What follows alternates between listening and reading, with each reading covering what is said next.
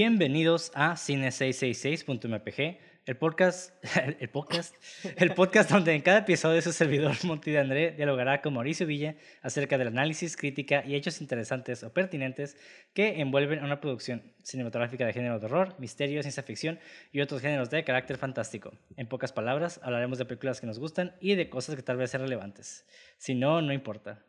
Sorry, me trabé un machín por hace un chico de calor y me distraigo bien canijo, güey. De hecho, es la primera vez que te equivocas con el intro, ¿eh? Tachita. Vaga.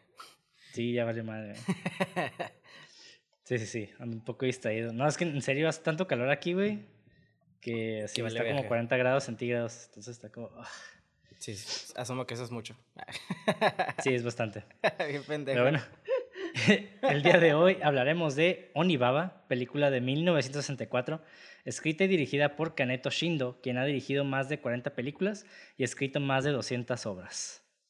Entre ellas, Children of Hiroshima, The Naked Island, Kuroneko y Tree Without Leaves. Que esta última, de hecho, habla de su niñez antes de la guerra de Hiroshima. Entonces está interesante. El bombardeo de Hiroshima, ¿no? Simón. Sí, que no fue como una guerra. Bueno, es que sí hubo una ocupación, sí hubo una ocupación también. Bueno, Entonces, ah, ah. técnicamente sí. bueno, ocupación es diferente que una guerra. Entonces. Bueno, es una ocupación militar. Pues sí, ajá, no es lo mismo, pues. Pero básicamente. Sí, y no. y bueno, que no es lo mismo, chingada de- madre. no, no es lo mismo. Y antes de hablar, antes de dar nuestras impresiones, pues me gustaría hablar de la sinopsis. Ok. La película habla de dos mujeres que matan a samuráis y venden sus pertenencias para ganarse la vida. Mientras una tiene una aventura con su vecino, la, la otra mujer conoce a un misterioso samurái que lleva una máscara extraña. Mm. O sea, sí, Sí, sí, sí. y no. Ajá. Sí, sí, sí, ya sé. Pero es que también, eh, digo, las personas que no la han visto, va a ser un super spoiler. Entonces creo que si no han visto la película, les recomiendo que la vean antes Sí. de que oigan este episodio. Porque Definitivamente. Está muy cool. La verdad, a mí me gusta mucho esta película. Bueno, ya dar mis impresiones, pero igual este, no quiero hablar tanto de la película en la sinopsis porque también como que... O sea, no hay tanta como trama en sí. Es que no. Ajá. Entonces, ajá, como que no, no tampoco quiero dar como los, los plot points. Ajá, sí, sí, sí. Es que, ajá, es que no es como que hay plot points en sí, ¿sabes cómo? O sea, sí hay, pero están como muy, muy, muy, este, contados. Se me hace que son como más story beats que plot points, porque plot points es cuando, para mí, ¿no? Como yo los clasifico, es cuando pasa como algo que gira la historia, ¿no? ¿Cuál es la diferencia entre story beats y plot points? Para mí, o sea, chance los... Ah, para ti. Ajá, para mí los plot points es cuando la gira, la historia gira alrededor de la trama, ¿no? Como por ejemplo, tenemos que desactivar la bomba y la desactiva, ¿no? Pero los mandan a Ajá. otro problema. Y story, bo- story beats puede ser como decisiones de personajes, o sea, pequeñas decisiones que no necesariamente como que llevan a la historia a otro giro, pero sí aportan a la narración. Entonces dirías que un story beat es como un punto men- con menos impacto que un plot point, obviamente. Ajá, exactamente. Porque, por Sí, ejemplo, que- eso es- se me hace que es una película más eh, sin historia en sí, que es como más basada en, en personajes. Entonces yo diría que es una Ajá. story base, ¿sabes cómo? En lugar de plot base. Sí, sí, sí, es como, como esas películas como que se les llama Slice of Life, ¿no? Ah, que no- realmente no... Exactamente. hay- Ajá, que no tienen como este, un propósito. Así, bueno, sí hay un propósito detrás de la película en sí, pero en sí, en la película, no hay como que ellas. Su objetivo es sobrevivir, punto, ya. O sea, no, no es como que vamos a llegar de punto A a punto B. O sea, realmente eso no, no existe. Ajá. Entonces está, está curada eso. Sí, exactamente. Entonces, este, de hecho, justamente en cuanto lo empecé a ver esa película, es como si estuviera viendo un anime, ¿no? O sea, ya es que hay animes donde se dice como, obviamente, Slice of Life, ¿no? Donde nomás ves al personaje viviendo su vida. Y aquí el pedo, pues, es nomás que es más dramático y en tiempo de guerra, ¿no? Que es lo que lo Sí. hace, hace un poquito más... que sobresalga a la situación, creo. Pero realmente no, nunca nos enfocamos, de hecho nunca sabemos por qué está la guerra. Bueno, nomás dan como hints, ¿no? Como que son dos Sí. emperadores que están peleándose y que siempre se están peleando. Y digo, creo que es como el resumen de todas las batallas y guerras que hemos visto en, en el tiempo del mundo. Nomás, eh, a veces son emperadores, dictadores, X o Y razón, ¿no? Pero siempre dos bandos Ajá. queriendo hacer desmadre. Entonces, Sí. sí, estuvo... ¿Ya vamos a dar nuestras opiniones? Sí, sí, adelante, adelante. Ya, date, güey. A mí la TV Me gustó un putero esa película, güey. De por sí ya tengo como un soft spot para películas de samurai y cine japonés. Pero me sorprendió un putero la cinematografía.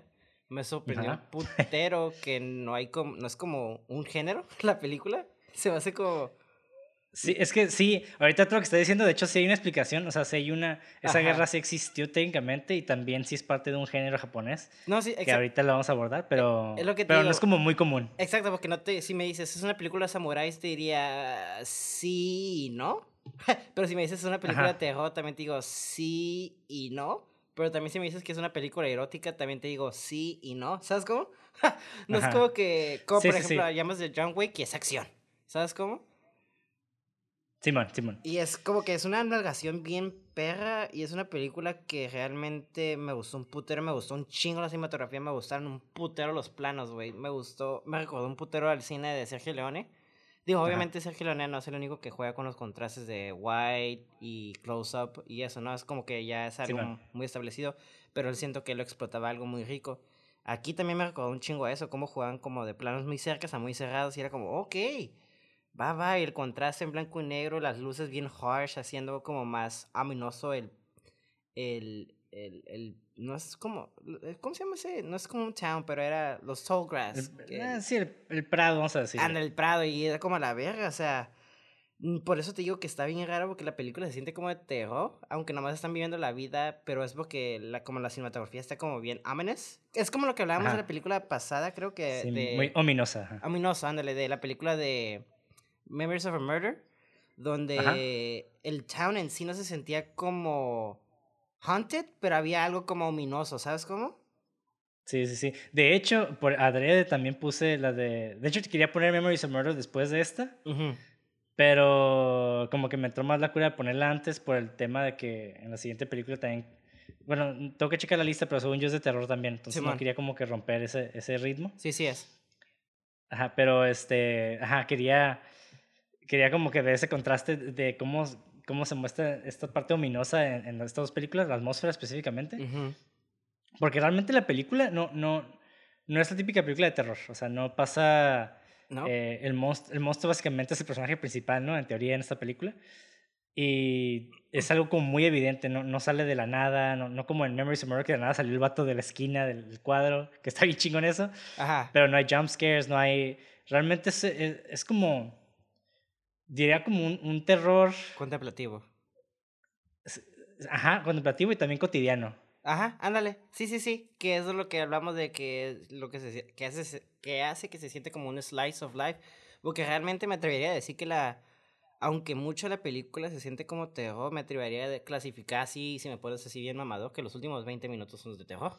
Lo demás tendría elementos así ominosos, por ejemplo, cada vez que hacían cortes y nomás se veía como el el Prado moviéndose en slow motion, mientras que escuchaba como el, el, el, el diseño sonoro como a una velocidad normal, me queda, ok, aquí hay algo, hay como algo ominoso y también eh, literalmente el, la película empieza con el hoyo, diciéndote que esta madre está bien infectada de mal, ¿sabes cómo? Entonces, ok. Sí, sí, sí. Hay como sí, el hoyo, el hoyo puede significar varias cosas, y, pero sí, realmente es como el abismo, es Ándale. El, la oscuridad. Que por cierto, algo que me encantó un chingo de esa película son los primeros 10 minutos, que también lo asocio mucho a Sergio Leone de Once Upon a Time in the West, que son como 10 minutos de nada de diálogo. Y entiendes perfectamente lo que están haciendo, ¿sabes cómo?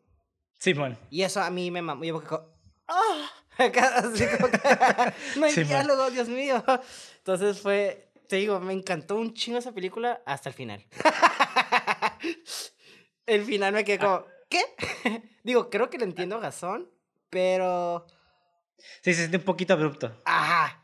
Eh, sí, definitivamente. Yo, yo creo que es, lo único que yo le doy a esta película, como que el tercer acto se siente muy corto y muy... Corto y cortado. Ajá. Pero realmente si te puedes analizarlo, como que realmente no podemos ver más. E, es que, ajá, porque yo sí tengo una razón del por qué lo... Bueno, básicamente siento que el, el Prado era como un pinche mundo este tipo de Lighthouse, como Sí, sí, exactamente. Ajá. Entonces está como atrapada, o sea, ellos dos corriendo, ¿sabes cómo? Sí, digo, es que la película está bien simple, pero también tiene muchas cosas, tiene mucho peso, ¿no? Y, también para la época tiene mucho que ver. ¿Qué es lo y creo interesante? Que, creo que es, es por lo que esta película ha trascendido tanto. Ajá. No tanto por el hecho de que, oh, es buena, o sea, sí es buena, pero digo, obviamente por el final, realmente sí hay películas mejores que esta, pero yo sí aprendí mucho esta película, la primera vez que la vi, la vi hace como, eh, uf, no, hace, no tanto, fueron hace como tres años más o menos, sí, hace como tres años. Todavía. tiempito, pues. ¿Eh? Ya tiempo, pues. Sí, pero, o sea, no es tanto tres años, pero también es como que lo, sí la tengo pues bien eh, eh, la tengo muy en la memoria. Sí, Entonces, de, hecho... mi, último, mi último corto me basé mucho en ese tipo de beats, en como que también había escrito algo medio japonés que me basé mucho en esta trama. Simón. Y sí, sí, ahorita que vi la película y recuerdo ese, el guion que me enseñaste, ah, mira, y hasta, bueno, no sé si se puede mencionar, pero hay uno que tienes por ahí, que es todavía, todavía, y como las influencias de ese, ¿sabes cómo? Ah, pues es que originalmente iba a ser así como estilo japonés con la máscara y todo. Sí, sí, sí. Pero por otras cuestiones que también me basé mucho en, la dimensión desconocida, eh, hice otra cosa. Pero bueno, ya no hay que hablar de mi corto, porque estamos hablando de la película. Y de hecho, este, el, único que yo también personalmente, la composición de, las, de la cinematografía se me hace bien perro. O sea, mm. todos los movimientos, los planos, se me hace muy chingón. Lo único que yo no soy tan fan personalmente es lo, el contraste tan extremo en los planos de día. Ay, a mí me encantaban, viejo. no, y ya sé, pero es, pero es, lo que te digo, es algo muy, muy personal. Realmente yo no soy tan fan de que de día se vea sea como muy, muy sobreexpuesto de repente. Sí, sí, sí, como que todavía usaban las lámparas bien harsh, ¿no? Sí, sí, exactamente. Sí. Entonces, que también tiene mucho que ver el, ahorita que hablemos de, de el, contexto, el por qué se está así. Pero o sea, estéticamente prefiero la fotografía, por ejemplo, en blanco y negro de The Lighthouse, que son menos highlights. Sí. Y, y los oscuros son, son, tan un poquito más barridos, no, no, son tan harsh tampoco. Sí, sí, sí, hay más equilibrio, pues no se nota tan... Ajá. O sea, en The Lighthouse se nota que hay como una composición de en blanco y negro. Aquí se nota como que, digo, no sé si fue con intención, pero se siente como que fue medio... Como que son cineastas que van emprendiendo, ¿sabes cómo? Ajá. Y como que a veces la, la luz se siente como bien harsh, pero a veces abrupto, feo, ¿sabes cómo? Sí. Que, digo, no sé si fue con intención, para mí se le, le dio como este amenes y... Sí, sí, sí. Y efecto más, ajá. Sí, o sea, el vato ya tenía un chingo de tiempo dirigiendo películas. Ah, o sea, ya tenía rato. Entonces, sí. Bueno, no tanto ni, ni dirigiendo, o sea, en, ya llevaba un chingo de tiempo en, la industria del cine. El vato era, era escritor, o sea, guionista, perdón, y también este, dirigía películas. Y esto, yo creo que en esta época era más, como, más o menos como la mitad de su carrera. Entonces ya tenía rato y todavía le faltaba todavía más películas, ¿no? Y a mí lo que me gustó mucho, lo que sí, o sea, cuando hablo de este contraste extremo de día, a mí no me gusta todo el día, pero en la noche, güey, ah, los planos de noche están hermosísimos, güey. Es, Eso sí. Eso sí, yo de... O sea, es que, por ejemplo, The Lighthouse para mí me gusta un 10 toda la, cinematografía. Ajá. En esta, los planos de 10 me gustan como un 8, pero los de noche me gustan como un 15, güey. Entonces, como que... Eh. Ok, ah, qué curioso. Ok, güey.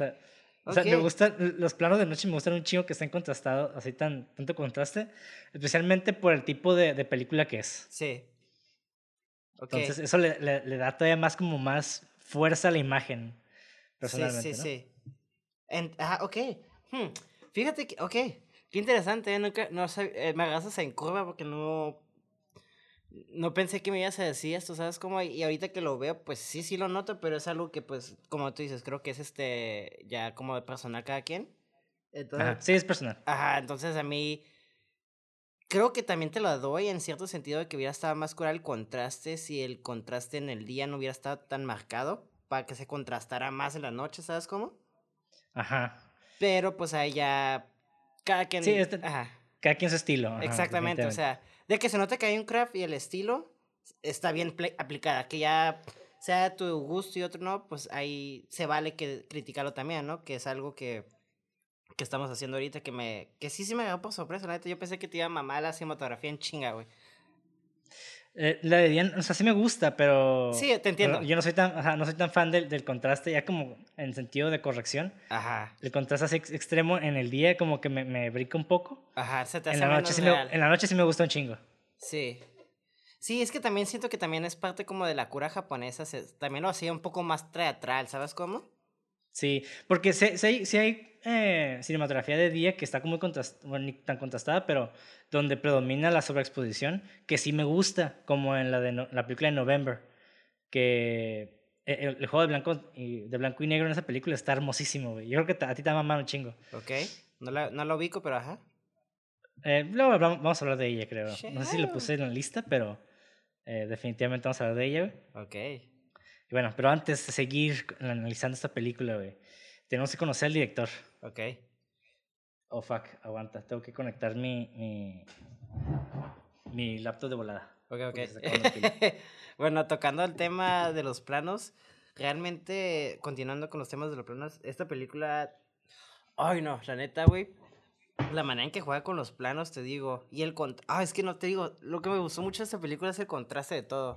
A mí Ajá. me fascina mucho el contraste y también examinando como el contraste del día con el contraste de la noche y luego el contraste de los planos, güey. Te aseguro que. No mames, terminé bien enamorado de esa película, güey, porque me encantaba cómo a veces este, se agachaban y nomás había una lucecita que le, que le alumbraba los ojos, ¿sabes cómo? Ah, está bien perrísimo. Eh, así, sí. esa sobre todo en la noche cuando la aplicaban y te quedas a la verga, ¿qué pedo? Y luego hay otro plano, güey, que me mamó un chingo, donde parecía como si fuera cosas de ovni, ¿no? Donde se ve todo el prado y eh, las chicas están corriendo y luego hay como un spotlight en una parte y luego un spotlight en otra parte. Y se ve como bien separado todo negro, pero... Y se nota que son lámparas, güey, pero le agregó como ese ominous, no sé si lo ubicas, güey. Sí, sí, sí, o sea, como los dos, eran dos puntos, sí, ya sé cuál dices exactamente, porque Sí. yo también lo noté, que el, todo el plano está negro y nada más hay dos, como dos spotlights, que es lo que acabas de decir, ¿no? Sí, sí, sí. Que uno, que- es el, que- uno es el hoyo, uno es el hoyo y otros son ellas corriendo. De hecho, es el final. Creo que es Simón. el penúltimo, antepenúltimo plano. Simón. que, ay, no mames, los planos de esa película, la neta, son para analizar y estudiar, porque sí me sorprendió un chingo los planos de esa película. La verdad, me voy a robar un putero de planos aquí de esta película, güey. Sí, la neta sí. Y bueno, vamos a hablar un poquito del director. Kaneto Shindo nació en, el, do- en 1912 en Hiroshima, Japón. Por eso mencionaba Hiroshima. Y estuvo casado con Nobuko Otowa, que es la personaje de la bruja, digamos, en esta película. Mm, De la- ok. ajá, e- ella es la esposa del director. Y el vato murió en el 2012 en Hiroshima también. O sea, ya 100 años. El vato vivió 100 años. A la verga, güey. Un chato este, longevo. Sí, ándale. Ajá, y cosas importantes del director. Bueno, uno es de que ingresó en la industria del cine con el objetivo de ser guionista. El vato no quería ser director originalmente, pero pues obviamente con el, el avance de su carrera, pues decidió meterse a dirigir porque pues le empezó a gustar, ¿no? Simón. Todos El dicen vato eso, güey. sirvió... ¿Qué pasa? Todos dicen eso, que no quieren dirigir y terminan dirigiendo, güey. Sí. O al revés, todos quieren, que quieren dirigir y terminan haciendo otra cosa. Ajá, ándale. Sí. y el vato sirvió casi dos años, güey, en la Segunda Guerra Mundial.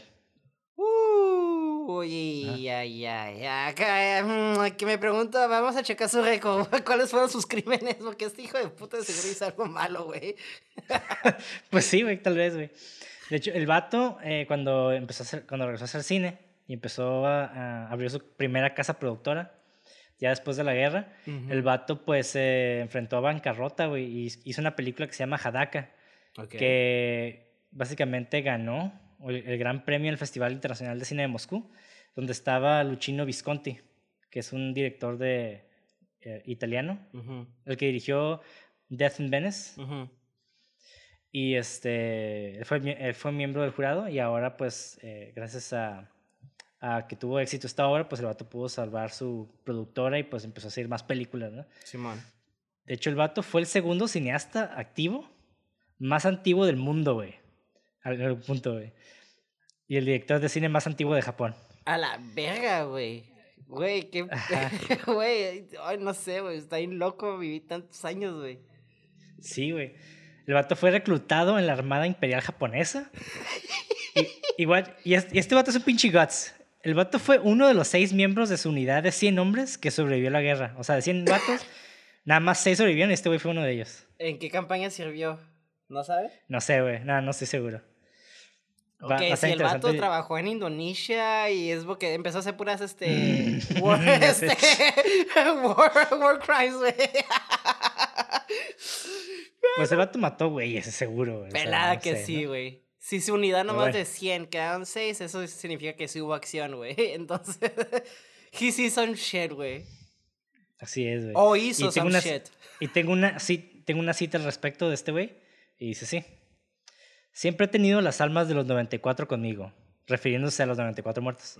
Y he hecho de ellas el tema de mi existencia. Y, el vato cuando regresó de la Segunda Guerra Mundial, pues pudo conseguir trabajo en el departamento de guion de estudios de Shoshiku o Funa. Y mientras trabajaba ahí, el vato se sentía insatisfecho porque no quería ser solamente un empleado del estudio y pues el vato empezó a hacer películas. Mm, y, y Kaneto Shindo pues se convirtió en socialista. sus, sus películas se ponían siempre del lado de los hombres promedio sobre los ricos y poderosos. Obviamente. Y tengo otra cita al respecto. Y decía, soy un creyente en el socialismo Puedo decir que soy socialista. Mi mente siempre estaba con los plebeyos con los, y no con los señores políticos o cualquier persona de nombre y fama. Y fíjate que lo vemos en esta película, ¿eh? Digo, no a gran escala, pero ahorita que lo mencionas, por ejemplo, el vato que era bien rico, bueno, asumo que era rico porque dijo que viene de una familia eh, de buen hombre, que era el, el vato que tenía la máscara al principio, ¿sabes cómo? Sí, el samurái con la máscara. Ajá, y de hecho hasta todos los samuráis se podría decir que hasta cierto punto son de nobleza. No todos, obviamente, pero sí hay como que. Sí, o sea, lo que pasa es que. Sí, los samuráis que sirvían a directamente al, a la familia del emperador y al emperador, eh, no podían ser cualquier tipo de samurái, tenían que ser de, de, casta alta. Entonces, claro, finos, pues. Entonces aquí sí lo vemos de cómo las... Con pedigrí. como los... O sea, sí, sí hay un como un... Con, mm, mm, un mensajillo así leve de, de cómo los samuráis tratan a los vatos como, por ejemplo, los, las, los personajes principales, yo diría que son tres, son los, este, las dos, las dos muchachas y el pinche vecino, ¿no? El Hachi creo que se llamaba. Hachi, ajá.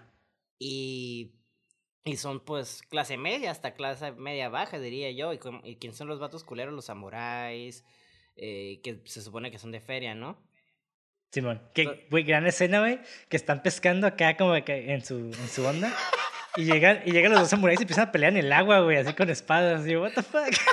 Güey, yo está cagando de risa en ese. Yo también. yo también, porque, el plano es muy, es muy de comedia, ¿no? Como a lo lejos, así. Nomás se ven los espadazos acá. Es que llegan en caballo primero, güey uno se cae y se mete al agua para que y asumo que para que no lo siguiera, pero el otro vato, no te me escapas, cabrón, y se mete al agua.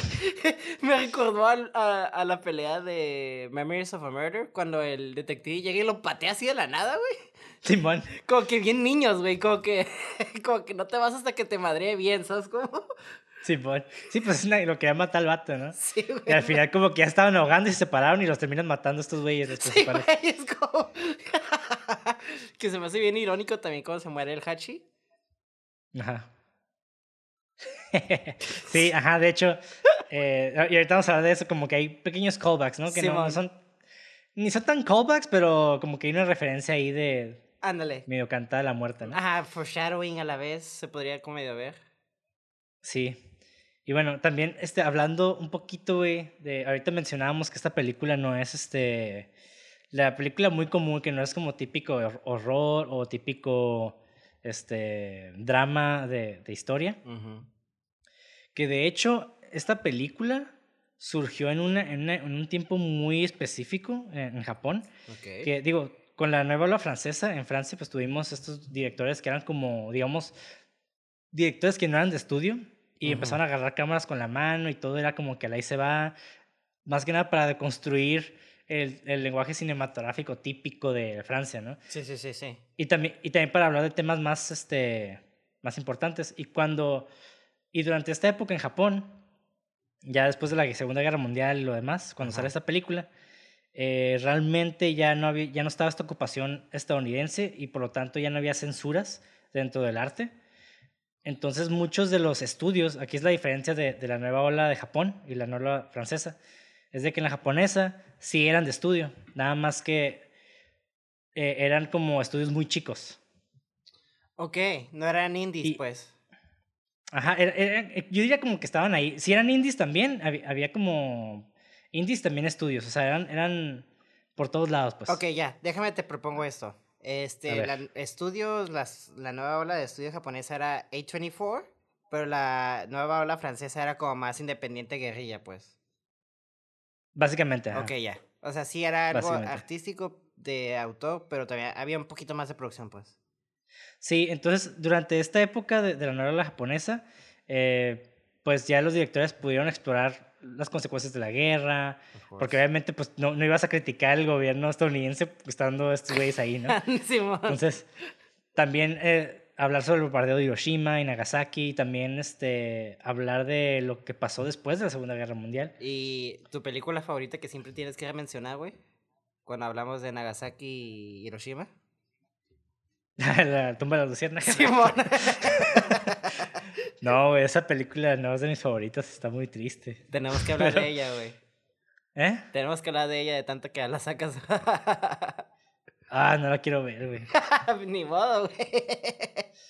Pero bueno. Este, y este director, de hecho, pertenece a este, junto a otros cineastas, obviamente, pertenece a este movimiento, güey. De la nueva ola japonesa. Y de hecho, pues eran películas poco convencionales y los combinaban precisamente eh, con estilos tradicionales y también con estilos modernos y estilos, diferentes estilos, ahorita como dijiste, ¿no? Mm. entonces, eh, algo que menciona un estudioso del cine japonés que se llama Donald Ritchie, y cito, eh, hablando de ese director, atacó con valentía una filosofía social materialista predominante y abordó el cinismo y la corrupción del mundo. Ah, entonces, básicamente, pues el vato empezó a explorar también eh, lo que es el, Sus películas se enfocan mucho en, mujeres. Entonces, él aprendió mucho de, de cineastas como Misoguchi, que, digo, estos güeyes consideraban a las mujeres mucho antes de la nueva ola, pero Shindo, el director de esta película, eh, retomó eso y empezó a investigar, más bien como a explorar el cómo las mujeres se veían obligadas a usar el sexo como una forma de sobrevivir en condiciones imposibles.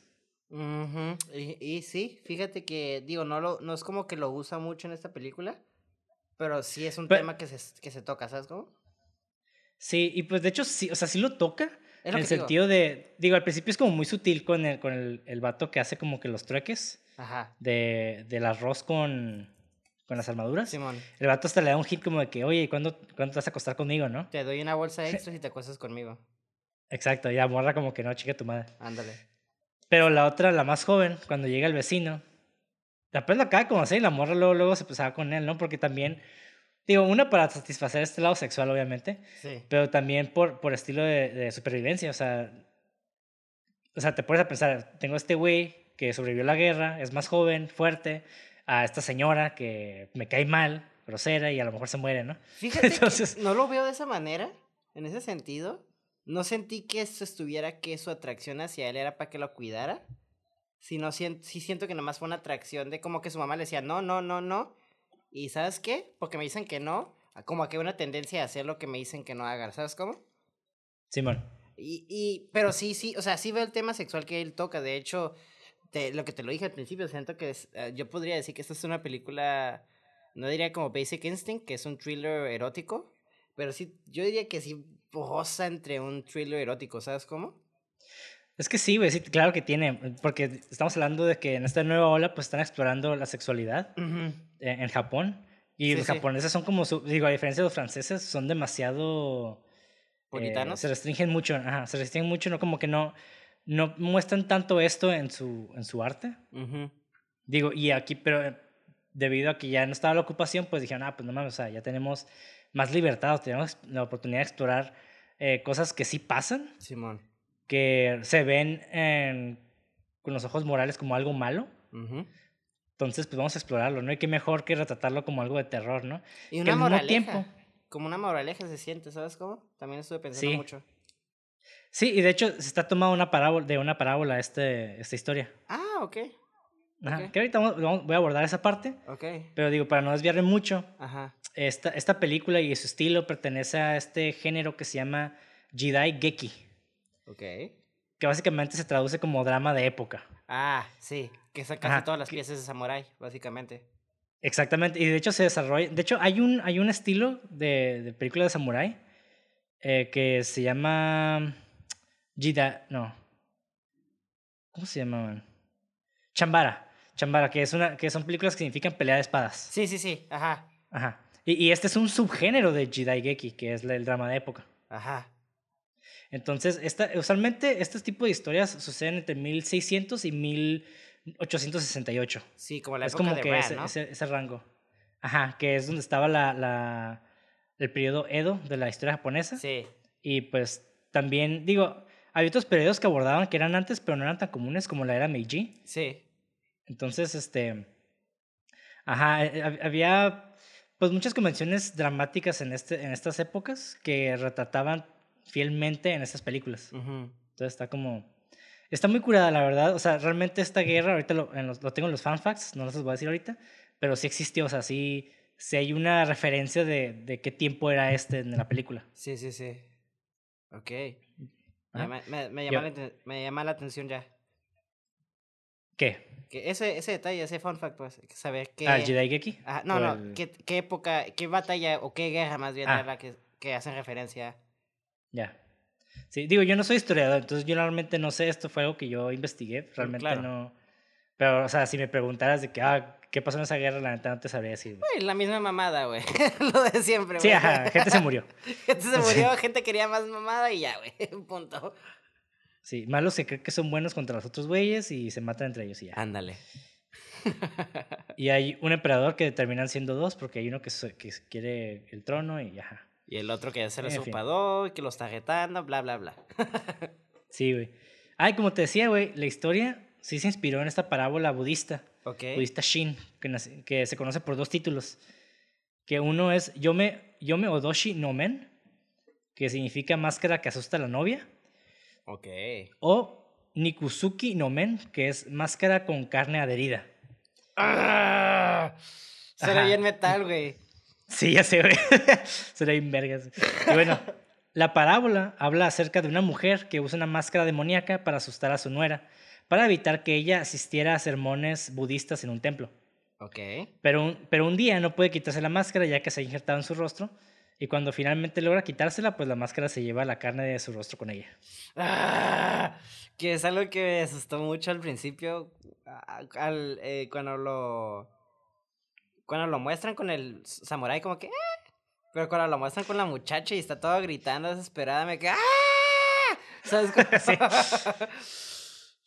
Sí, porque yo cuando la vi por primera vez y vi la cara del samurái dije, ah, el vato estaba bien feo y nomás estaba como burlándose de él mismo. Ajá, ¿no? mame, ¿no? Pero, Ándale. Ajá, el mame. Pero realmente es porque la máscara le hizo eso. Y te quedas, oh, Exactamente. fuck. A lo mejor sí está bien guapo el vato, ¿no? Ajá, ajá, y, y- y que es la ironía, ¿no? Que, que, que, que- ay, que es, sí, está bien, hasta cierto punto nihilista esta película, quisiera decir, como que te dice, there's no hope, ¿sabes cómo? Pues sí, es que te digo que se exploraban ese tipo de narrativas que Claro. son como, como pesimistas o, o oscuras. Sí, sí, sí, sí. Y- Pues también eh, dando el contexto que el vato pues, estuvo en Hiroshima y estuvo en las dos, eh, dos años en la guerra, o sea, la guerra del Sí, sí, Pacífico sí. estuvo bien brutal, la gente se le olvida que era... Uy, entonces, este, cualquiera persona que haya sobrevivido a eso, Chueco Derecho tiene mis respetos porque también del trauma que ha de estar que ha de visto y se nota en esta película el cinismo de, como tú dices, no su cinismo y su apatía hasta cierto punto, ¿sabes cómo? De la vida. Simón. Está crazy. Sí, sí, sí. Sí, y. Sí, porque realmente, os digo.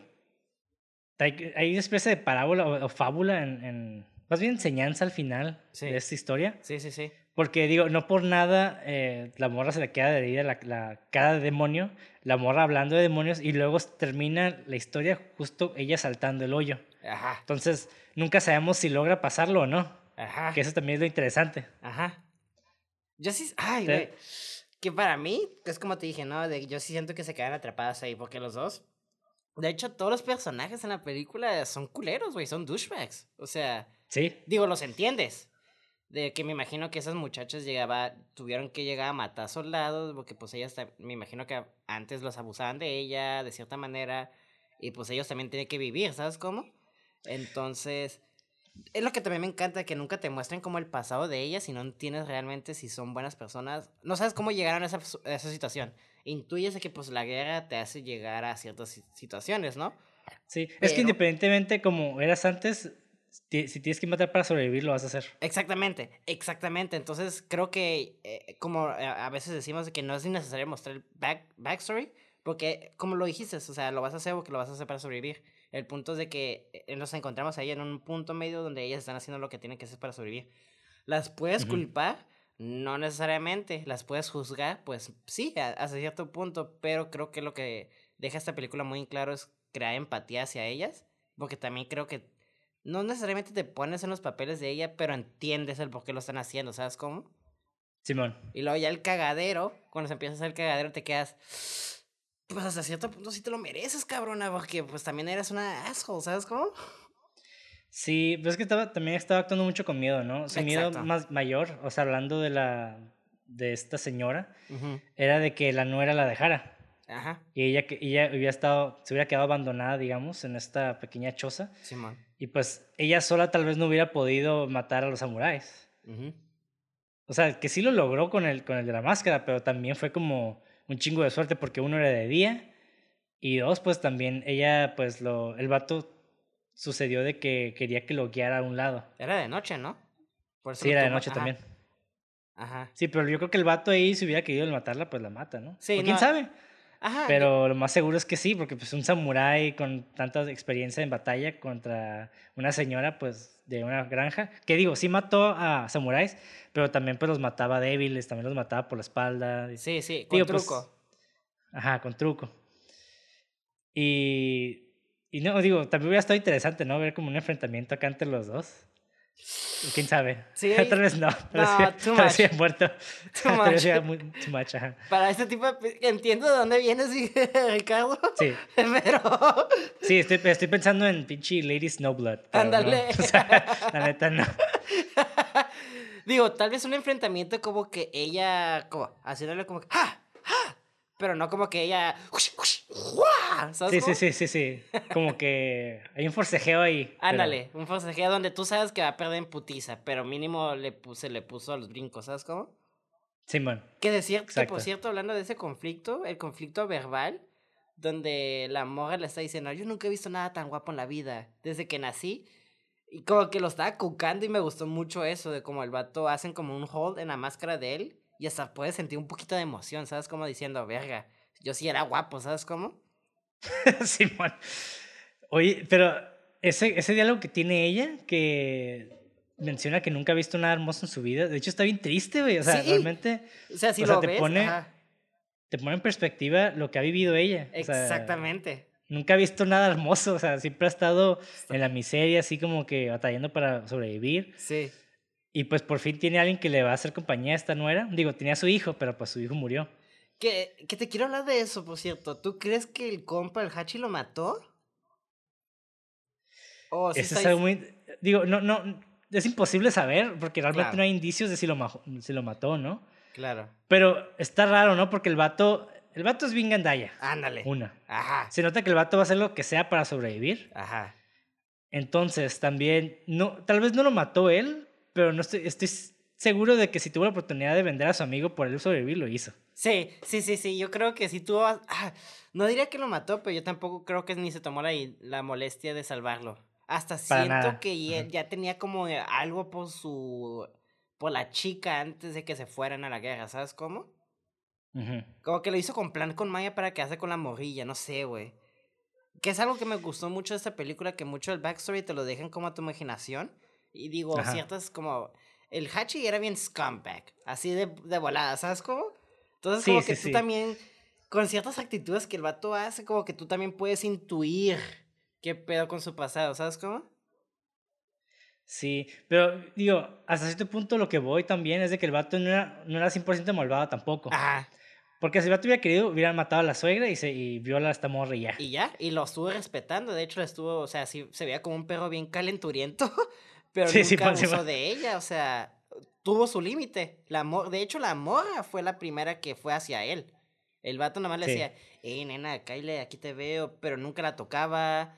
Llegaba la abuela y el vato se alejaba en chinga. De hecho, es algo que se me hizo también muy interesante que la muchacha, en, no, no necesariamente quiero decir que en chinga, pero ella fue la que hizo la primera maniobra, básicamente, se escapó de la casa para verlo. Sí, pues yo vi una oportunidad y también, pues, o sea, obviamente sentías este, sola en este, en este lugar como sin comida ni nada, junto con esta, esta vieja loca que controla todo, porque era, ella es la que mandaba ahí, güey. Y la nuera pues estaba ahí nomás y vio a este güey y dijo, ah, pues de aquí soy. O sea, realmente, O sea, es mi, es mi, el yo estar con él es mi acto de rebeldía, básicamente. Simón, y hasta, hasta algo de la temática que mencionaban de que, que si coges, casi casi se sentía como en las películas de los ochentas, ¿no? De, de Estados Unidos, de que si cogían, se iban a morir y el, el monstruo te iba a matar y cosas así. Hasta cierto punto es como tipo una... Esta película se me hace como una pequeña similitud a eso de que si cogen vas a morir, ¿no? Como la moraleja era eso. Sí. Entonces, De hecho, esto eh, a mí se me, me, me vino mucho a la mente Hellraiser. y Ándale. esto se me hace lo, lo invertido de Hellraiser. ándale.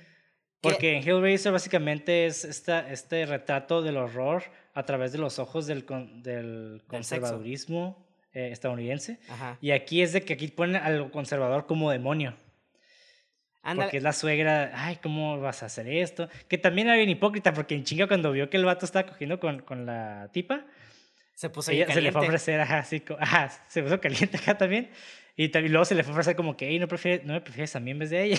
Ándale, o sea, y eso me gustó, se me hizo como una naturaleza muy humana en lugar de como que, no, es mi hija, como que se puso celosa de que, oye, pues yo también quiero algo, ¿sabes cómo? Entonces, Sí, pues sí. algo que me encantó mucho es de que como decían de que, no, si cogemos es un pecado, ¿sabes cómo? Y si la gente ha hecho esto por miles de años, o sea, ¿cómo va a ser un pecado, ¿sabes cómo? Entonces me gustó mucho, ahorita que mencionas eso de que es como el opuesto, ¿no? De que el conservador es como el, el demonio y en Hellraiser era al revés, ¿no? Qué Ajá. buena, qué buena, so- no, sí, sí, me gustó mucho la, la, el enfoque sexual de esta película porque no fue como un enfoque, ay, perdón, un enfoque sexual sucio como Hellraiser, no estoy diciendo que en Hellraiser fue sucio, pero se siente algo sleazy, ¿sabes cómo? Simón. Ah, Entonces, pues es que está bien, está bien extremo en Hellraiser, güey. sí, claro, pero o de sea, hecho... el dolor es el placer. Sí, no, pero lo que me gusta es que lo que me refiero que Hellraiser, o sea, lo hizo de una manera también adecuada, pero todavía se siente un poquito sleazy, ¿sabes cómo? Porque hay películas Sí. donde, por ejemplo, a veces en Game of Thrones cuando veía como que nomás se sentía que hay sexy en aquí porque a la audiencia le gusta ver titties, ¿sabes cómo? Sí, sí. sí. Aquí en Hellraiser no lo sentía así. Y- sí, no, yo tampoco. y aquí Pero sí, tampoco. tiene, sí entiendo que dices. Haz lo que voy. Aquí cada vez, por ejemplo, a la señora se le veía el busto y la sexualidad era de una manera muy, muy correcta. O sea, nunca mostraron este nudity por enseñar titties, ¿sabes cómo? Y de hecho, Sí, las, sí, sí. las escenas sexuales que habían, o sea, sí enseñaban como, por ejemplo, busto y eso, pero muy rápido, no era como que la cámara se quedaba como, jeje, titty guys, ¡woo! Ah, slow, slow motion acá como que tocándose. Ah, exactamente. De hecho, había, estaban tan apagadas las cosas y había tan poca luz que casi no podías ver qué pedo, ¿sabes cómo? Ujú. Entonces, me gustó Simón. mucho cómo retrató la sexualidad con tanto, no quiero decir respeto, porque no se trata de eso, ¿no? Pero con cierto, como si fuera un tema serio, pues, seriedad, creo que es lo que quiero decir. Sí, sí, sí. Sí, sí entiendo lo que quieres decir. Definitivamente sí concuerdo contigo eh, en lo que estás diciendo. Ujú, Porque yo tampoco digo, de hecho sí hay muchos planos donde se muestran como que los senos, pero realmente se me hizo muy... eh, como que se nota como que era cotidiano, pues, o sea, realmente no era como un propósito sexual, o sea, estaban durmiendo así porque era más cómodo y ya, o porque, porque estaba bien, el clima estaba favorable para hacer eso, ¿no? Simón. Sí, sí, sí. Igual, o sea, no, no se me hacía como que la, la señora salía y se le veía el pezón, no sé, izquierdo, pero pues estaba acá como toda greñuda saliendo y pues, estaba en su trip, ¿no? Como si estuviera en pijamas, básicamente, pues. Ajá, exactamente. Entonces como que también sí le da un poquito más de realismo. Sí, no es como que, no como en películas gringas que las morras súper tapaditas y con maquillaje y todo el pedo. Y, güey, estás en una pinche granja que va valiendo madre, o sea, no, no, puedes, no te puedes ver tan bien. Exactamente, ajá, que es como el, el, eh, lo que pasó con Megan Fox con la película de Transformers, donde estaba en una balacera y, y, los, jen- y los jeans de ella blancos, blancos, nada sucios, ¿sabes cómo? Y te quedas, Ah, sí, "Come güey, on, no mames". guys". un poquito de continuidad ahí, ¿no? O sea, un poquito de realismo también te ayuda mucho a creerte la historia que estás viendo. Sí, exacto. Y en esta, en, en esta película, digo, el título es Onibaba, ¿no? Ujú. Que Onibaba tiene un significado literal que se, que se le dice eh, Demon Hag, que es como bruja demonio o demonio mujer. Ajá. Que digo, hay muchas, hay muchas como interpretaciones, ¿no? Por ejemplo, la Hania, tengo entendido que también es como esta máscara como, de, como la que tiene la señora, Ujú. Que fue, básicamente, es un demonio que era una mujer que por los celos o por, eh, por el odio se vuelve, se vuelve demonio. Entonces también representa mucho esta máscara específicamente. Hay, hay elementos de eso, porque técnicamente sí le dio celos que se tirara a su nieta en lugar de ella. Porque, como dices tú, o sea, se le ofrece también. Entonces, como que. Sí, sí. Ajá, I see it, I see it. Hay elementos de ese título ahí, pues. Sí, exacto. Y digo, también es como una especie de, como de yokai, ¿no? Este, este tipo de demonio que es en las montañas, en las praderas. Los japoneses juegan mucho con este tipo de cosas. Y no sé, me gustó como mucho. De hecho, incluso, ¿no? Hasta la, hasta la, el final. Yo no sé, el final cuando grita, yo no soy un demonio, soy un humano. Ah, irónico se me hace. Sí, uno, pero también es como que, ok, nos estábamos burlando del director que mató un chingo de gente y demás, güey. Ajá. O sea, tal vez ese güey lo puso por él mismo. Ok. Puede ser. O sea, no sé, es como algo que, que estoy pensando ahorita, ¿no? Sí, sí, sí. Pero también, por otro lado, es de que la señora pues hizo cosas, cosas bien culeras, ¿no? Y también, o sea, el demonio no solamente es como la apariencia, es todo lo que haces. Exactamente. También es como redefinir qué es un humano, ¿no? Y qué, qué es lo que nos hace realmente humanos. Sí, sí, sí. Y qué no es lo que, lo que nos hace demonios. O sea, técnicamente, un demonio, como se ve en, en las pinturas y demás, tiene un cuerpo humano. Nada más tiene cuernillos, ¿no? Simón. Y otro color. Pero, o sea, somos, son humanoides. Ajá, sí, exactamente. Somos humanos. Son humanos con cuernos. Ándale. Pero pues, ¿qué es lo que le hace? O sea, uno es malvado y el otro es este. Bueno, no quiero decir virtuoso, pero pues posee virtudes más allá del demonio. Ándale. Entonces está como, no sé, se me hace muy interesante como que, que la película haya terminado con eso de que, ah, no soy un demonio, soy un humano. Porque no dijo mujer, dijo humano también. Sí, o sea, un humano ya es, es este, ya, ya, ya no involucra el sexo, ¿no? Es como el... el...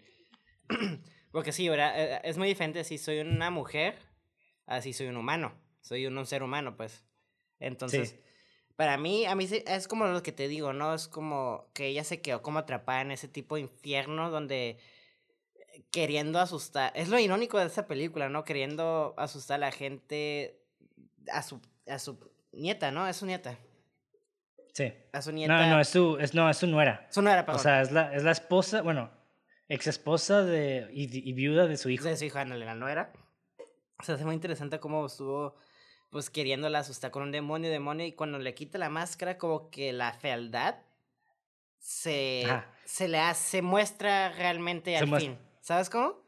Sí, Entonces, por eso para mí se me hace muy poético el final que esté gritando, soy un demonio, porque su rostro ya es como su verdadero rostro, como estaba adentro, ¿sabes cómo? Como que la máscara nomás le quitó la máscara bonita de su cara y la dejó como realmente es. ¿Sabes cómo? Sí, sí. Y, güey, ahorita que estás mencionando eso, quiero hablar un poquito de cómo eh, el director hizo que... ¿Cómo empezó a meter este, este valor sobrenatural a la, a la película? Como que estamos hablando de estos planos con las plantas moviéndose en cámara lenta. O sea, lo que, hacen, lo que hacen muchos japoneses es jugar con el clima para establecer una atmósfera interna también. Sí. Entonces, si hay una guerra, hay el pinche clima lleno de lluvia o nublado con rayos. O sea, sí, sí. Y si, si está como la persona muy pacífica, se ven las flores, o sea, es lo que hacen mucho. Y vemos todo el tiempo como que estas plantas en cámara lenta y al final, que esto es lo que me llamó mucho la atención, ¿no? Hay una cita de la película, que ahorita escribí, que la suegra dice, es algo terrible. Una vez en Kioto escuché hablar a un gran sacerdote. Los que pecan en este mundo van al purgatorio cuando mueren. Y la nuera dice, ¿qué es el purgatorio? Los muertos son, son solo cenizas.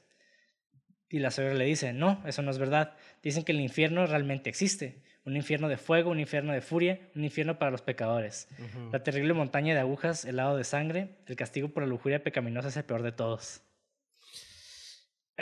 que ahí está como todo el, el la clave de entender eh, la película, ¿no? Exactamente. Bueno, eh, en mi perspectiva sí. también. lo que, lo que se hizo más importante eh, uno, porque, eh, como mencionaba, ¿no? Veamos estas plantas que también dan referencia mucho, como hablamos en el, en, en este, en Memories of Murder, también hablamos de lo mismo, que como que da esta vida ominosa. Y al mismo tiempo como que a mí me recordó mucho los campos elíseos y como todo este pedo del, del, de la vida más allá de la muerte. Sí, sí, sí. Más que todo por los planos donde también se veía como ellos corriendo así como un white y ellos corriendo como que no, no se ven necesariamente chiquito, pero se ven más chiquito dentro del campo, ¿sabes? Como, como que andaban perdidos en el campo. Hasta el samurái les dice, ¿y este tipo de infierno verde de dónde sale? O, o hasta dónde salimos, o algo así le dice, ¿no? Cuando lo está guiando. Simón. Entonces para mí es como que, ah, mira, todos estos... Se nota que hay un craft y porque de hecho rara vez salimos del, de los pinches del Prado, creo. Creo que la única No, vez... de hecho no. Ajá. Nada más al, al laguito ese que está al lado, pero. Y la pinche Bueno, era un cueva. río. Y la cueva de donde compran las espadas usadas y, y hasta ahí. Y ya. Sí. Y, de, y no vemos afuera de la cueva, vemos adentro nada más. Exactamente. que- Entonces, está interesante ver que para mí puede ser que esos personajes ya están muertos como, y que se murieron en la guerra y nomás andan ahí haciendo su cagadero, reviviendo como, como el tipo de Lighthouse, como lo que tú decías, ¿sabes cómo? Que nomás están reviviendo como sus pecados.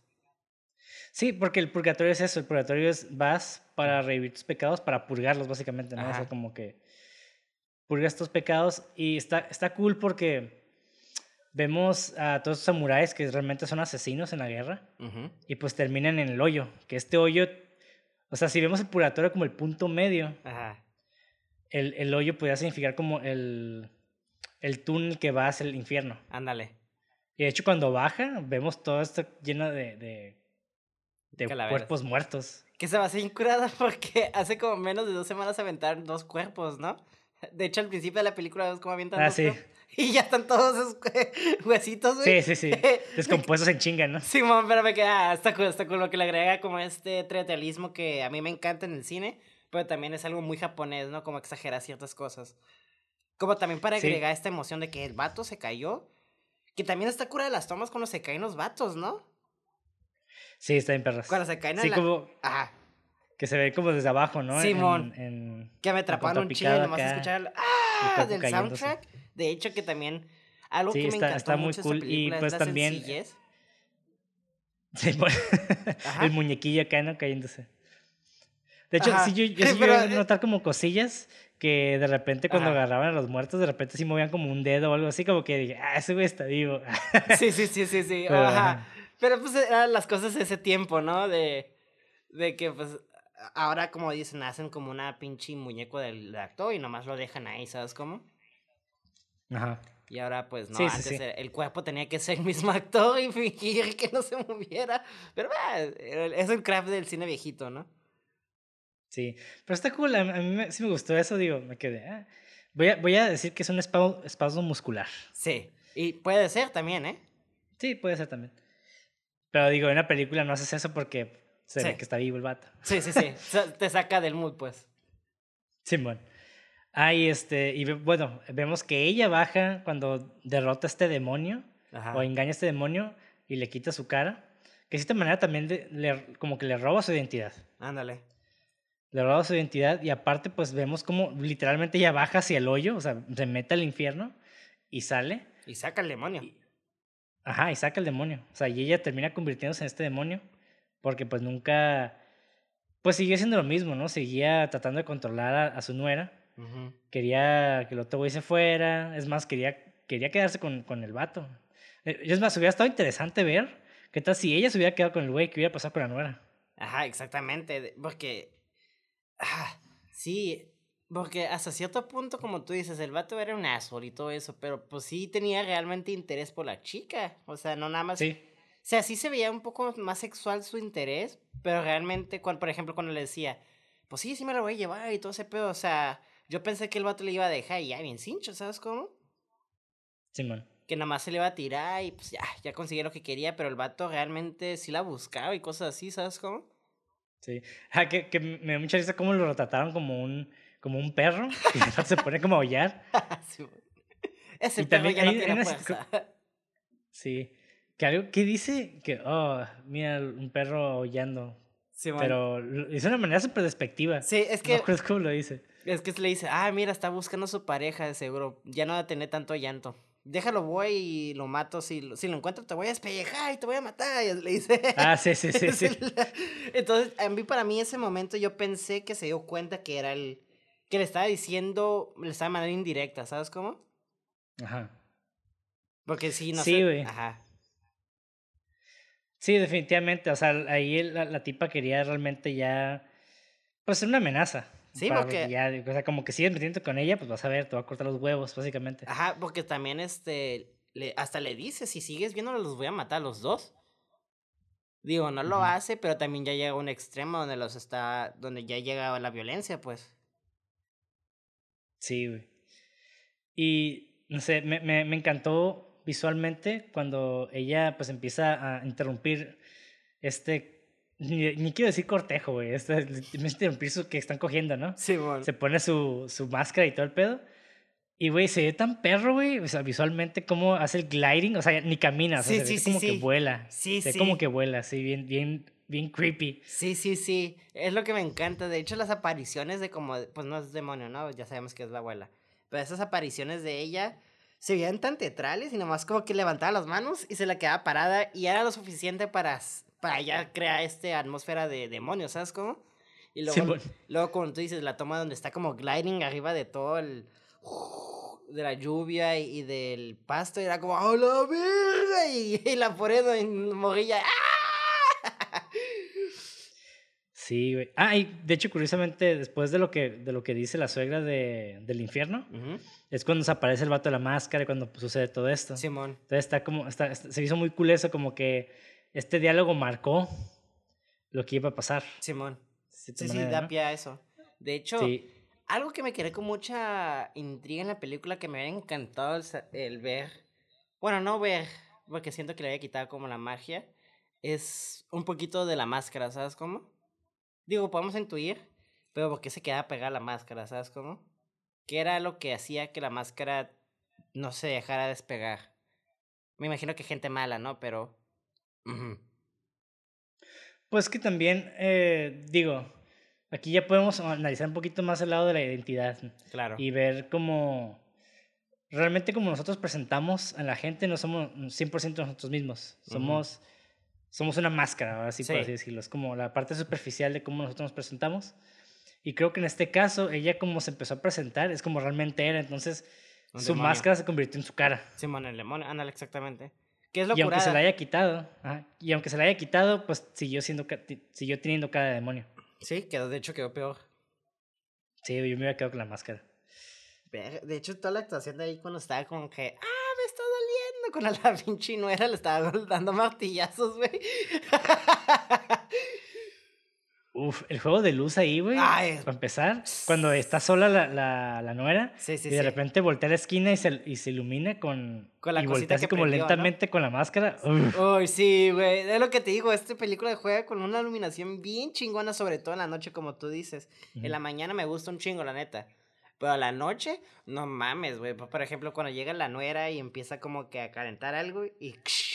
Y luego voltea y luego la, la otra muchacha voltea y te quedas... ¡A la verga! ¿Sabes cómo? Y es, es Sí, locurada porque esa te crea una reacción bien intensa, güey. Y no como otras películas de terror donde está caminando una muchacha, se escucha todo callado, está lloviendo por afuera, y la nada, sale un gato. No mames, güey, qué chingado, ¿sabes cómo? Sí, o sea, te espantas, pero hasta ahí. Y ajá, y aquí es realmente lo único que se hizo es un build-up de prender la luz y que volteara a la muchacha en lugar de ese tanto mame de jugar con tanto diseño sonoro para que al final pongas un pinche gato gritando. Y luego, y luego después de esos 30 segundos, ahora sí salga el asesino. Es como, no mames, güey. Ya se siente hasta, eh, hasta los beats bien calculados, ¿no? Y aquí Pues sí, sí, Menos sí es más. calculados. Menos es más, y es algo que me encantó de esta película, realmente me encantó cómo parece que no tiene enfoque, porque nomás son tres soldados, bueno, no son soldados, tres personas viviendo en una guerra, una guerra tratando de sobrevivir, hasta los últimos 30 minutos donde se vuelve como un desvergue, que también me encanta cómo es un descenso, ¿sabes cómo la película? Te muestra nada sobrenatural, pero tú sabes que hay algo sobrenatural hasta que te muestran algo sobrenatural con la máscara, ¿sabes cómo? Sí. A, a mí me encantó cuando le dar martillazos en la cara. para quitársela y la, la tipa gritando. Ese, eso para mí es ese craft de, de cuando llega con la luz en la esquina, eh, empieza a gritar, empieza, como que te empieza a poner la expectativa y te da un suspenso de que, ay, güey, uno le va a quitar la máscara y cuando se la quite, ¿cómo se va a ver? Ujú. ¿No? Esa es como que, y es la sorpresa, ¿no? De, ay, güey, no mames, la cara está bien horrible. Sí, y también algo Y- que me sorprendió, perdón, ajá. No, no, no, es, era, era todo. algo que me sorprendió mucho es lo fácil que pasaban las cosas, por ejemplo. Yo pensé que iba a ser como más dramático cuando el demonio salió. No, nomás salía una vez, la correteaba. Y ni la correteaba, nomás salía corriendo a la muchacha y luego volvía a salir así. Hasta que la, se le caga el palo a ella y ya le dice, oye, soy yo, soy yo, en lugar de... Como que el demonio pensé que iba a ser como un elemento más central, no sé si me estoy explicando. Y la abuela le dice, ¿sabes qué? Sí, yo a la verga, ¿sabes? Como, que no fue tan extenso esa parte que creo que es lo que tú ibas, que decías que el tercer acto se siente como corto sí, se y acortado. Pero me gustó un poquito eso, como que no se, no se enfocaron como en el demonio y como que la abuela se cagó. ¿Sabes que ya la cagué? ¿Sabes? Soy yo. A la, pero ayúdame, ¿sabes cómo? Sí, man. Eso me atrapó mucho porque siento que otras películas, siento que ella, eh, la, la abuela se hubiera hecho el demonio así. ¿Sabes cómo? Ya soy mala, ahora ya te voy a matar o te voy a perseguir toda mi vida. Y aquí no, se siente que es como todavía humana, pero como que está loca. ¿Sabes cómo? Sí, pues es que también es una persona que también se come mucho a sus miedos e impulsos, como que quiere, pues es que, busca sobrevivir. Ah, exactamente. Entonces, eso, esto le ha funcionado a ella. Pero está bien, ah, digo, ahorita que mencionabas de que al final este, se sintió muy rápido, a mí me hubiera gustado que el punto, el punto medio de la película, digo, ahí hablando de como de puntos nodales, ¿no? Los puntos, los plot points, que lo que estamos diciendo al principio, que no hay tantos. O sea, los que sí hay, pues están los básicos, ¿no? Que es el primer acto, pues empieza la película, vemos el mundo, este mundo donde tienen que matar a samuráis. Empieza el segundo cuando llega el, el, el, hachi, ¿no? vecino. Ajá, el hachi. Ahí es cuando empieza el segundo acto. Y el tercero se marca... Con el samurái, ¿no? Por el samurái, exactamente. Pero a mí me hubiera gustado que el samurái hubiera sido el punto medio, porque yo no siento que haya un punto medio muy establecido. No, de hecho no. De hecho hasta los... Hasta los el primer acto, segundo acto, hasta el tercer acto los ubico, porque es como no pasa los, los, como esos cambios en la narrativa, pero en sí no se sienten como que, por ejemplo, sabes que a los 25 minutos de otra película ya sabes que ese es el primer acto, ¿sabes cómo?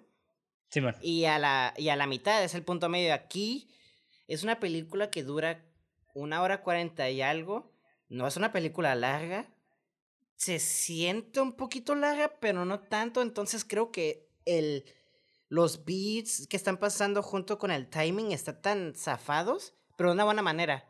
O sea, no están como estructurados de una manera clásica que podríamos ver en otra película, ¿sabes cómo? Que por eso yo pues creo... Nueva ola japonesa, ah, exactamente, exactamente, entonces, que creo que es lo, lo interesante de esta película, pero creo que también es... No quiero que sí que falla, porque sí me gustó mucho que el tercer acto fuera muy rápido, porque se siente como que hasta, como que, ¿sabes cómo? Como que la vieja. Eh, sí, está cool, pero a mí sí me hubiera gustado que el punto medio fuera el, encuentro con el samurái ese de la máscara. Sí, te, lo doy lo mismo. Porque creo que hubiera, le hubiera dado un poquito más de suspenso A esta, y peso a esta parte antes de llegar al tercer acto o al clímax. Porque siento que fue el clímax y casi, casi, de hecho, casi, casi se, se acaba en el clímax, ¿no? Entonces, Sí. Eh, no sé, me hubiera gustado ver un poquito más allá, ¿no? Sí, Pero igual, no se, no se me hace mal, no, se me hace mal cómo terminó, nada más siente abrupto. Sí. De cuando salta la, la suegra con la cara toda ya deforme sobre el hoyo Ajá. y no vemos si pasa o no. Ya como que tú te das cuenta, ¿no? Que realmente ya se vuelve irrelevante, o sea, ya, ya la tipa está en el infierno. Sí. O sea, no. Sí, sí, sí.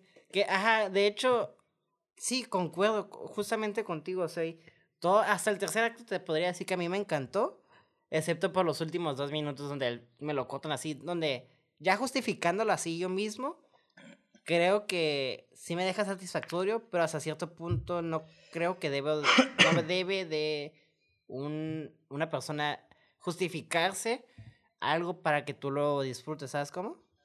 Sí. Bueno, hasta cierto punto sí, hasta cierto punto creo que sí debes de buscarle significado a ver si el, el director dijo, esta era mi intención o no. Definitivamente no se siente como un final abrupto porque ya no supo qué hacer. Siento que se siente como un final abrupto por diseño. Quizás no tan bien ejecutado en mi opinión, pero se siente que hay una intención, que eso es lo mejor que puedo darle a alguien, ¿sabes cómo? Sí, sí, digo, no, no es perfecta la película y yo creo que sí, nada más le falta, bueno, en mi punto de vista tal vez el, el ring hubiera sido un poquito más diferente, eh, hubiera estado mejor, digo, hay películas que son lentas, en, esta está justificada porque pues es más con nada como el, el día a día. Y como decimos, es un slice of life, ¿no? Ujú. Casi todas las películas slice of life se sienten así. O sea, si vemos como Lady Bird o Licorice Pizza, pues son películas también slice of life que realmente no hay plot ni nada, entonces se, se puede sentir un poquito lenta, que medio drag, pero siempre sí tiene como un motivo. Claro. Entonces, digo, a diferencia, hay una película de Nicolas Cage que la neta no la aguanto. Sí la vi toda, pero no la estaba aguantando. y eso que a mí me gustan mucho las nuevas películas de Nicolas Cage, que son como exageradísimas, ¿no? Pero hay una, me quiero acordar, algo de, de Ghostland o Wasteland, no me acuerdo, güey. ¿Copland? No, no, no. Ok. No, eh, no, ahorita lo voy a buscar. Pero básicamente en esa película, eh, como que se siente muy lenta y necesariamente mucho slow motion. Y el payoff está como bien X, como que ugh, siento que estirar, ya es como decimos de, con, con Sergio Leone, que Ah, parte de, de, de una, de una buena escena es como tensar la cuerda lo más que puedas Sí. hasta que reviente. Bueno, Ajá. aquí siento que la estiraron, la estiraron, la estiraron y como chicle se estiró tanto que quedó súper estirado, pero no que reventó, güey. ¿Tú dices la película de cuando están peleando con an- animatronics? No, no, no, Ah, eso es diferente. No, eso sí me gusta a mí un chingo, güey, pero, pero obviamente es una película Ok. súper easy, como basic, así como que así. Ok. Ok, entonces no sé cuál es la que tú dices. Pero sí te entiendo lo- a la referencia que tú dices, ¿no? De donde, por ejemplo, volviendo a Sergio Leone. ¿Cómo se la Ah. llamamos, cabrón? Pero Prisoners, pri- prisioneros de Ghostland, Prisoners of Ghostland. ni en su puta vida escucha ese título, güey. Se escucha como Es una B-movie bien cabrón, güey. Es que esa película, o sea, visualmente está bien perrísima, güey, visualmente. O Ok. sea, está hermosa. Y como que lees la sinopsis y todo, te quedas, güey, o sea, va a estar bien perra. O sea, se ve hasta casi mejor que Mandy, güey. ah, la Y- verga. Y la ves y es como que, ah, ok. Como que, ya, como que aburre, la neta se aburre, güey. Ok, El, qué el triste, ritmo, el sí, el ritmo sí está como, ah, como Ah. que había mucho potencial ahí, ¿no? Nada más por el puto ritmo, güey. Pero Ajá. bueno, Sí, sí. pero sí, creo que, creo que eh, Onibaba todavía no cae en esa, en esa, en esa sección. Para creo nada, que en mi toda- opinión. aunque el, el ritmo no está como perfecto, siento que todavía, eh, incluso ni el ritmo ni la estructura es perfecta, pero incluso así como que da, explora bien lo que quiere.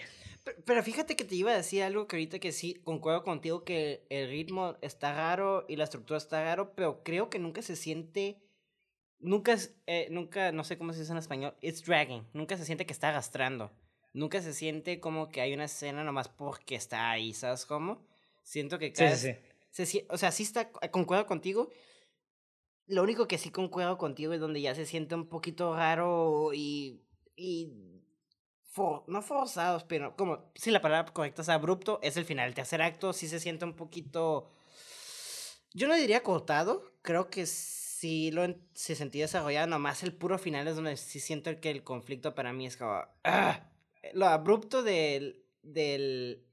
del, del final es lo que me, me incomoda más que lo acortado del tercer acto. Como que perdona el tercer acto, que está acortado. Porque sí tiene un payoff todavía, nomás que siento que el payoff no me pegó tan duro como me hubiera encantado. Creo que esa es como mi conclusión final de esta película y del final. Es una película que está preciosísima la verga. Y que para mí sí es una película de estudiar, así en Chile. Sobre todo esos Sí, la 10 neta sí. los esos 10 minutos donde no hacen nada de diálogo y lo, y lo digo otra vez con Sergio Leone, como por ejemplo Once Upon a Time in the West, donde hacen 10 minutos de introducirte a varios personajes en esa película y los entiendes nomás por ver sus acciones. Aquí me encantó que hicieran lo mismo, o sea, te presentó cómo hacen, se hacen la vida sin decirte nada. Y es como, wow, wow. No sé, se me hace increíble cómo hay películas donde sí te pueden, se enfoquen un chingo en, en las acciones y no en el diálogo. Digo, también es preferencia mío y de cada quien, pero siempre he dicho que un, un, un diálogo, una acción, habla más que un diálogo, ¿no? Y sobre todo más en Sí. cine. Sí, Y sí tiene muchos diálogos esta película, pero como que nada más en secciones. Como que de repente no hay diálogo y de repente sí, de repente no. Ándale, sí es cierto. ¿eh? O sea, sí, es como que, ándale, eh, ahorita que lo mencionas, sí es cierto, es otra cosa que, como que es una película donde sabes dónde contemplar y dónde hablar. Y cuando Ajá, hablas, Eso sí. No, so- no- y sí, sí, ahorita que lo mencionas, sí siento. No siento que sea como tu típica, típica película japonesa donde, por ejemplo, y eso es algo que he notado mucho en el cine japonés, que son mucho de hablar, de exagerar los diálogos a veces, y siento que esa fue una película muy sutil dentro del diálogo también, ¿eh? No sentí que era como que ¡Nani! O ya sabes, ¿no? Ese típico eh, expresionismo, bueno, no es expresionismo, expresión japonesa en la actuación, donde a veces exageraban. De hecho, creo que el único vato que exageraba era el Hachi. Como que sus acciones y reacciones así, ¿sabes? Como, pero dentro de eso se sentía sutil, entonces, ajá. Película rara de japonesa, ¿eh? Mm, sí está muy japonesa, pero no tan japonesa. sí, no, no hay tanto como esa... Sí, porque en sus expresiones hay mucha intensidad, ¿no? Sí. típicamente. Y sí lo hay, pero sutil. ¡Uy! Así como... De hecho, las películas de Kurosawa sí son muy así, como muy teatrales al momento de expresarse. Exactamente. Entonces, ver algo más sutil dentro de, la japonés, dentro de lo japonés, porque, digo, hemos visto otras películas, ¿no? Este eh, anime y cosas así. Entonces ya como que estoy muy acostumbrado a lo teatral, a la exageración de la actuación, que aquí en esa película, que ahorita que lo mencionas, sí, sí tienen mucho diálogo, pero no es un diálogo muy extenso, eh, exagerado de monólogos como generalmente se hace, ¿no? Simón. Sí, sí, sí. Y digo, ya antes para pasar a, a los fun facts, porque ya técnicamente hablamos de casi todo.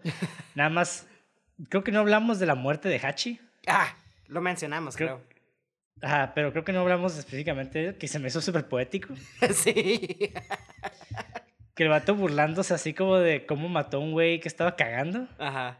Y bien orgulloso según el vato y... No sé, como que me dio mucha cura el vato así como por, también por andar de calenturiento. Ajá. Lo agarra, el vato regresó a su casa y ya estaban robando allá adentro. Y me dice cómo se le quedó viendo, así como que no hizo nada, nada más se le quedó viendo. Y yo tuve como que oh. en chinga agarrar la espada y. Ah, no, era una, una lanza, ¿no? Eh, ah, lo que sea, pero sé que el vato era un samurái comiendo, ¿no? Y el vato sí. se le queda. O sea, literalmente fue como. Y lo que me encantó es de que no hubo ni foreshadowing. Nunca vimos el soldado otra vez. Fue como que. ¡Ah, ah! Y, y de hecho nunca regresamos a la muerte de Hachi, ¿sabes cómo? Sí, nunca no, o sea, nada más sabemos que murió. Ajá, de hecho los demás. exactamente, entonces me encantó eso, como que nadie va a saber qué de tu existencia, ¿sabes cómo? Eres tan patético que nadie va a saber qué pedo contigo. Y se murió de una manera bien patética también, o sea. Sí. Me encantó. Es una persona muy patética. Sí. Pero hubiera estado, digo, tal vez no hubiera sido mucha, mucha novela, ¿no? Pero tal vez ya estaba curada que hubiera sido el, el hijo, el esposo.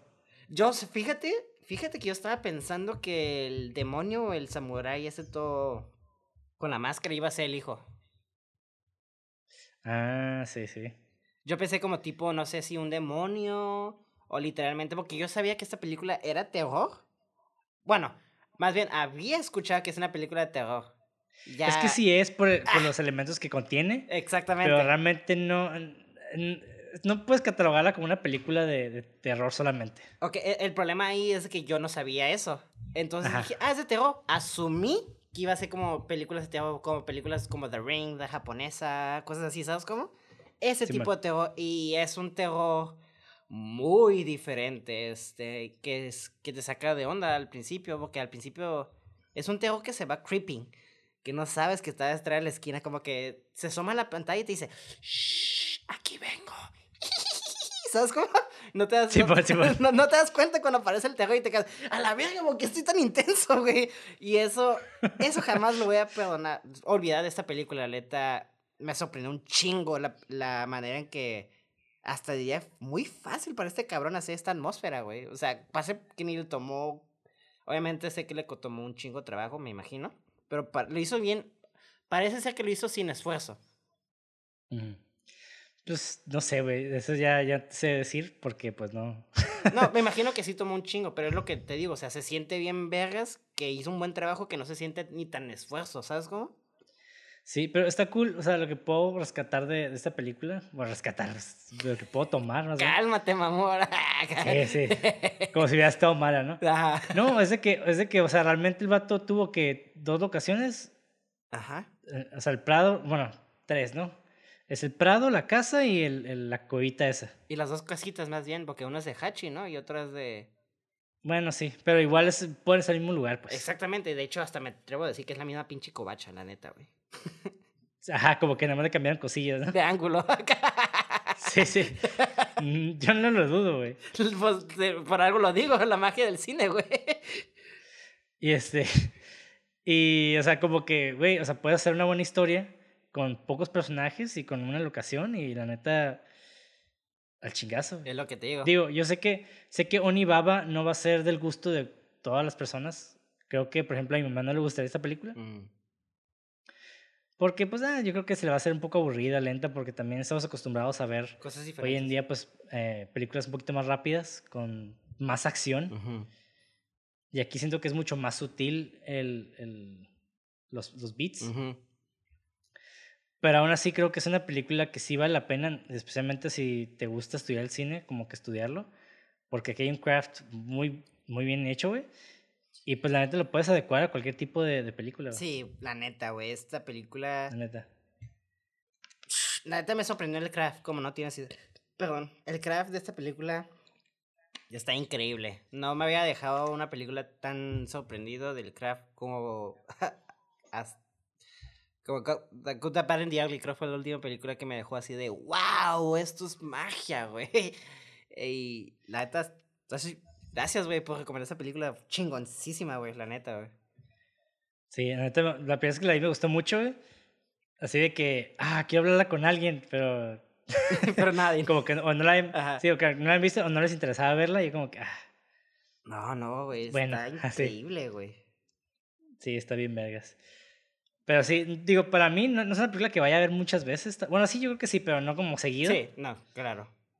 Porque también es como que está curada la película, o sea, la vi con mi esposa y también le gustó.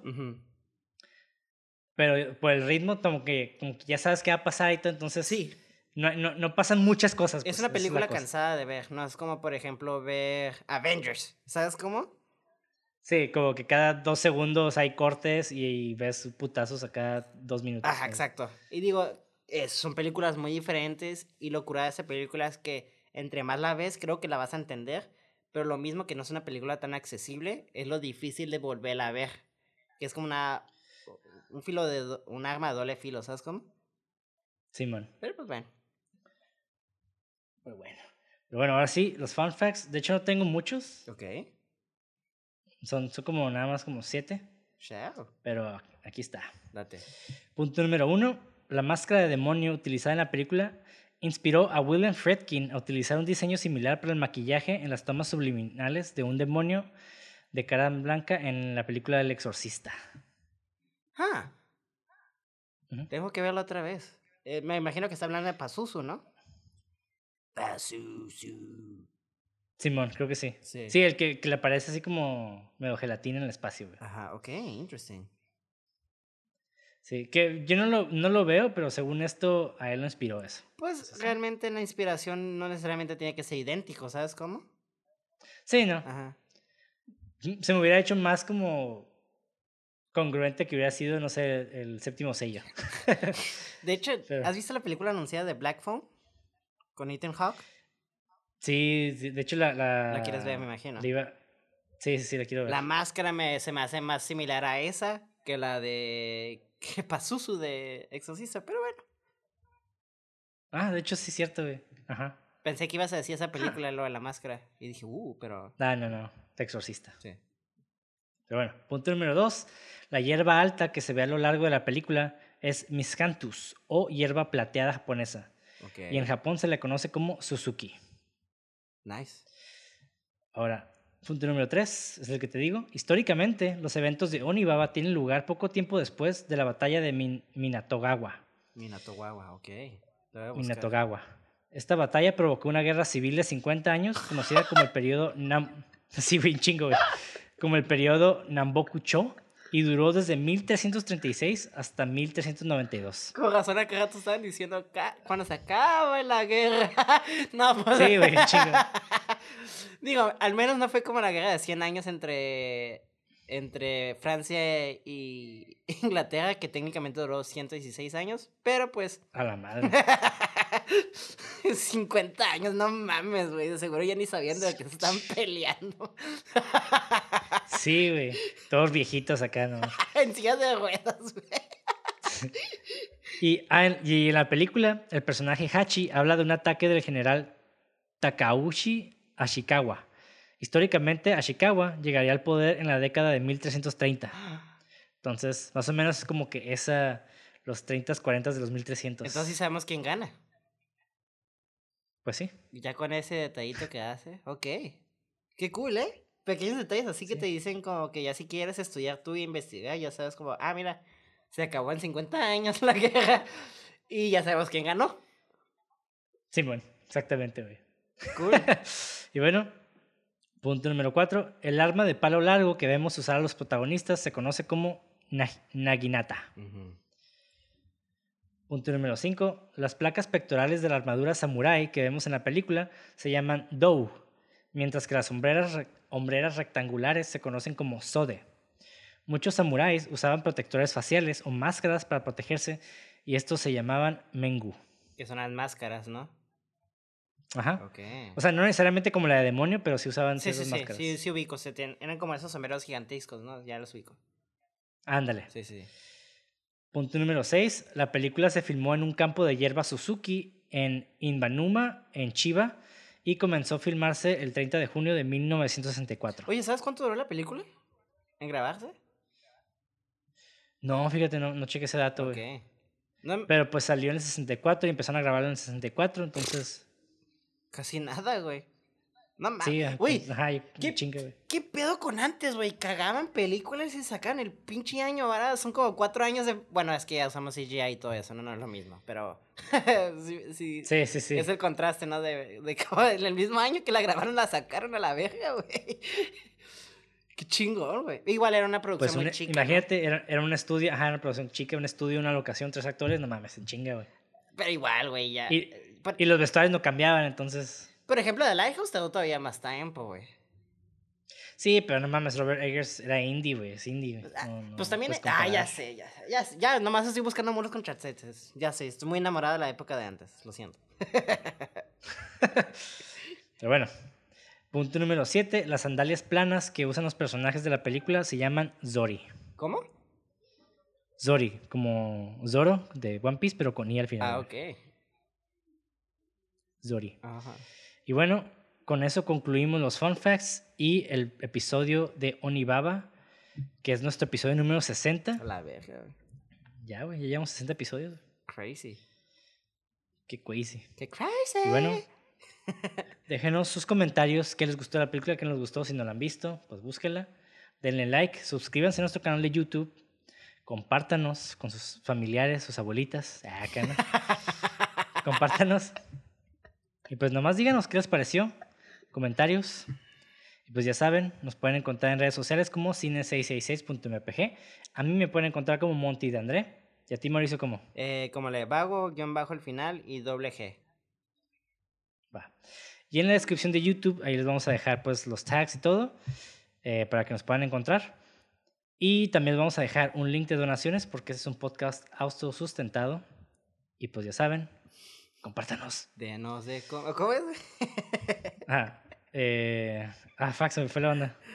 Denos dinero. Eh. Ay, se me fue también, güey. Ya tiene tiempo que no la cantabas. Ah, echen, échenme dinero, denme de comer. Ricos, ricos, ricos, yo los volveré. So fucking dumb. ya, sácanos de aquí a la Y bueno, y bueno, sigan viendo películas. Onibaba, episodio 60, 1964. Alabados a Felipe Negro y adiós.